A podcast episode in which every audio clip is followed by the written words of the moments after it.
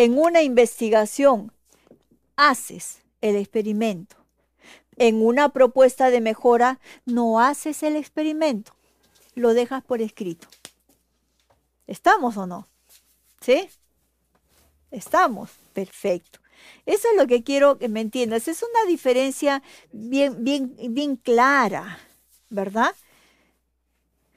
Es que hay profesiones, comprenderás, que en la vida real no pueden hacer los experimentos, ¿no? Imagínate un ingeniero civil. Para su tesis va a poder hacer un, edificio. Imposible, ¿verdad? Entonces es, bastante probable que en la vida real no haga el, el experimento. Entonces, como no se puede, pues se deja como propuesta. ¿Ya? ¿Me entiendes el término? Propuesta. O sea, yo sé cómo se hace la solución a ese problema, pero no lo hago. Lo dejo por escrito.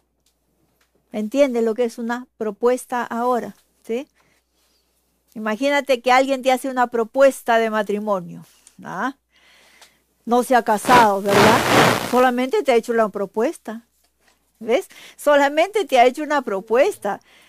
Nada más, así que no, no, no te asustes. Pero la propuesta, entiéndelo, se queda así, solamente como una propuesta. Y en la vida real, pues no se hace.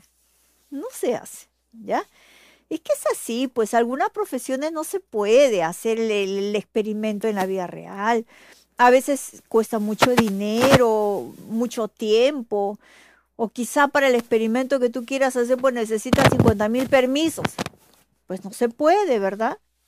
Para esta tesis no, quizá más adelante cuando seas un investigador harás eso, ¿no? Entonces, ahora sí te queda clara la diferencia. A ver, vamos.